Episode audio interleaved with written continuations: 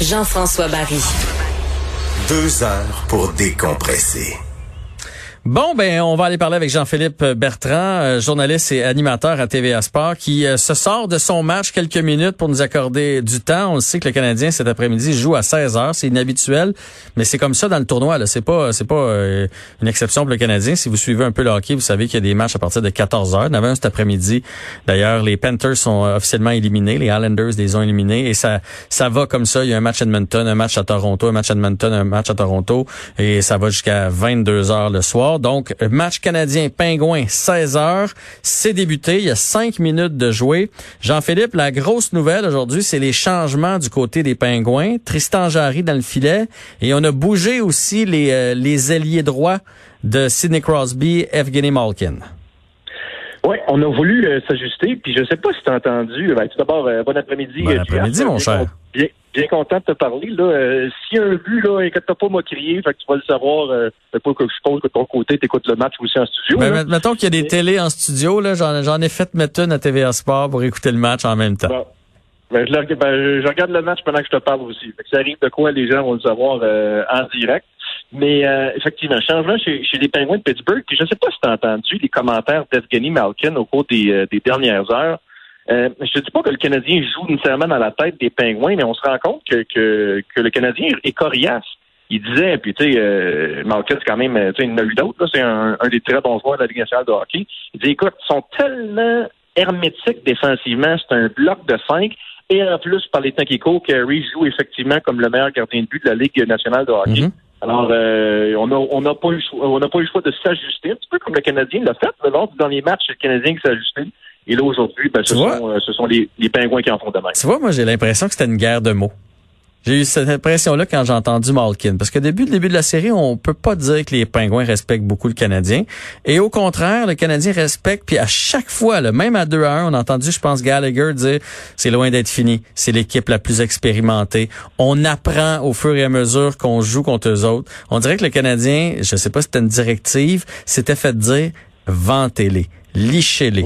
Dites-leur qu'ils sont meilleurs. Rentrez-leur dans la tête qu'ils sont meilleurs. Et j'ai eu l'impression que Evgeny a fait un peu la même chose en faisant Ah, sont bons.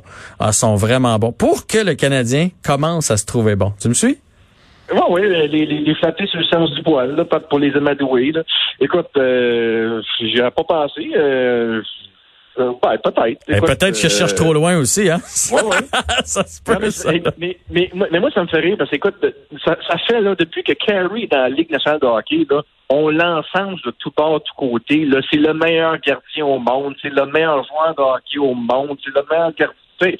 Moi, moi, moi, écoute, moi, tant que Carey n'aura pas gagné de Coupe Stanley, là, puis n'aura pas fait ce que que des, euh, tu sais, je veux dire Patrick Roy, mais il n'y a, pas juste Patrick qui, qui a amené des clubs ordinaires à la Coupe Stanley. Là, je pense ben, Dominique Hachek, euh, Cam Ward, effectivement. C'est même Jordan Bennington, on s'entend il y a deux, ben, il y a deux ans, l'année passée, dans le fond, mm -hmm. des champions en tête, c'est assez extraordinaire. moi, tant que Carey n'aura pas euh, soulever le gros trophée, je, vais toujours me garder une réserve euh, depuis dire que c'est le plus grand de tous les, le plus grand au monde, puis le, meilleur joueur de la Ligue nationale de hockey. Puis, fait que, écoute, peut-être, euh, peut-être que c'est ce qu'a voulu faire euh, Evgeny, il, il, jouait dans la tête, mais mais écoute, la, réalité est qu'effectivement, défensivement, les, les, les, gars, bloquent des tirs, se sacrifient.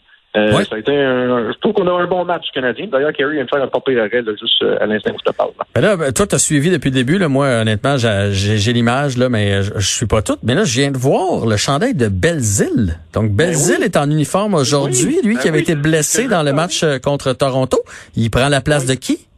Il prend la place de Jake Evans, qui lui aussi euh, s'est fait euh, s'est fait envoyer valider dans le décor. Là, tu l'as vu là, lors du dernier match, là, sans doute que, que Evans euh, a écopé d'une a subi une commotion cérébrale. Mm -hmm. Mais mais juste avant d'entrer en onde, justement, là, parce que je savais que tu allais me parler d'Alex Belzil, j'ai regardé le parcours de celui-ci, OK? Ouais. C'est assez extraordinaire. C'est un jeune homme de Rivière-du-Loup qui n'a même pas joué euh, dans les rangs euh, Midget 3. Donc, pour les pour, pour, les gens qui connaissent un petit peu la structure du hockey mineur, là, il est passé par ce qu'on appelle le Midget Espoir, là, qui est comme ouais. du, du Midget 2A, si tu me passes l'expression. Ben, en fait, je, ben, je, je te, ouais, OK, peut-être dans le temps, mais aujourd'hui, l'espoir, ouais. c'est souvent tes premières années que tu veux pas monter tout de suite parce que bon ils sont pas tout à fait prêts ou ils sont pas assez gros physiquement ou quelque chose mais c'est c'est généralement c'est ton midget 3 de l'année d'après. C'est ça. Mais lui, il n'a pas joué midget 3. Il, il, il, il écoute, j'ai l'impression qu'il a joué à 17 ans junior 3. Euh, parce qu'il a joué une saison euh, au Collège Champlain de Knoxville. Mm. Euh, 18 ans, j'ai l'impression qu'il a disputé sa première saison dans la Ligue de hockey junior majeur du Québec. 19 aussi. Et à 20, là, il a commencé à faire de la navette dans à peu près toutes les ligues possibles et impossibles, toutes les destinations. C'est un tenace. a, disons- oui, c'est un tenace. Que Valsé, là, je regardais sa- sur son dossier, là, il a joué pour les Aces de, de, de, de l'Alaska dans la Ligue de la côte Est.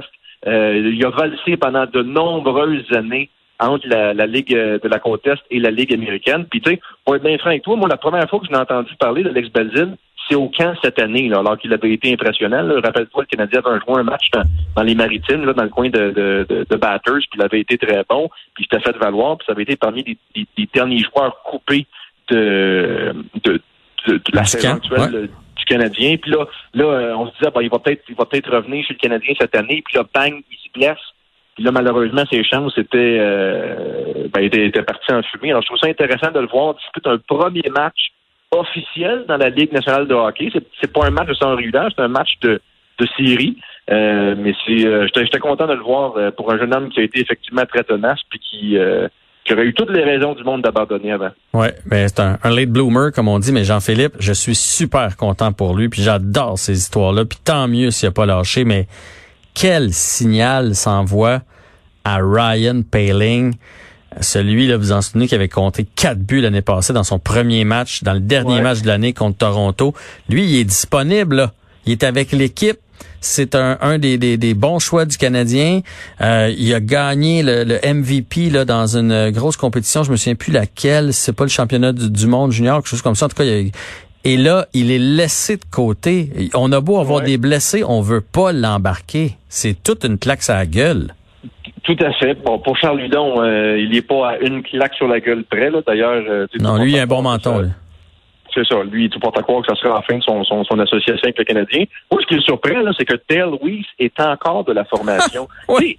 Non, mais Claude avait annoncé des changements. Fait que je me suis dit, parfait. Tu sais, on va dire, tu gardes ton, ton tu sais, tu gardes Domi sur la cape, tu gardes Jordan Wheel sur la cape. Je me suis dit, bon, ben, c'est Weiss qui va, euh, qui va lever. Ben non! Oui, c'est encore là, c'est Jordan Will qui n'est- pas de l'alignement. Euh, moi, écoute, celle-là, je la comprends pas. Quoique, euh, on dit qu'on ne change pas une formule gagnante. Alors, c'est peut-être la raison pour laquelle, euh, oui, c'est encore dans l'alignement. Mais tu sais, moi, c'est un joueur que j'ai apprécié à son à son premier passage à Montréal. Mais depuis qu'il a été euh, rapatrié par Marc euh, Bergevin, là, honnêtement, là, euh, il, ne- il ne m'a pas euh, impressionné. Mais tu as raison par rapport à Payling. C'est- très évocateur d'une saison très décevante. Puis quand, quand je dis saison décevante, je parle pas juste au niveau des performances. Moi, j'ai l'impression que le, le Canadien lui, repro- lui reproche son, son, son- sa rigueur, son éthique de travail. là. Ouais. Il y avait des rumeurs cette année. Là, Sa petite tête enflée. Fortnite. C'est le Fortnite, c'est Ah jeux ouais, hein? vidéo. Puis ouais, ouais, apparemment. Là, fait que, euh, je, écoute, je sais pas si c'est ça, mais effectivement, là, tu sais, euh, ça envoie un message. Euh, ça envoie un message au jeune homme, ça c'est sûr et certain. Et je sais pas si t'as entendu, la même rumeur que moi, mais une rumeur aussi comme quoi il est peut-être arrivé euh, pas très en forme là, justement pour ce tournoi ben pas printanier, estival. Ouais. Apparemment qu'il a peut-être pas mis l'effort chez lui là, pendant le confinement.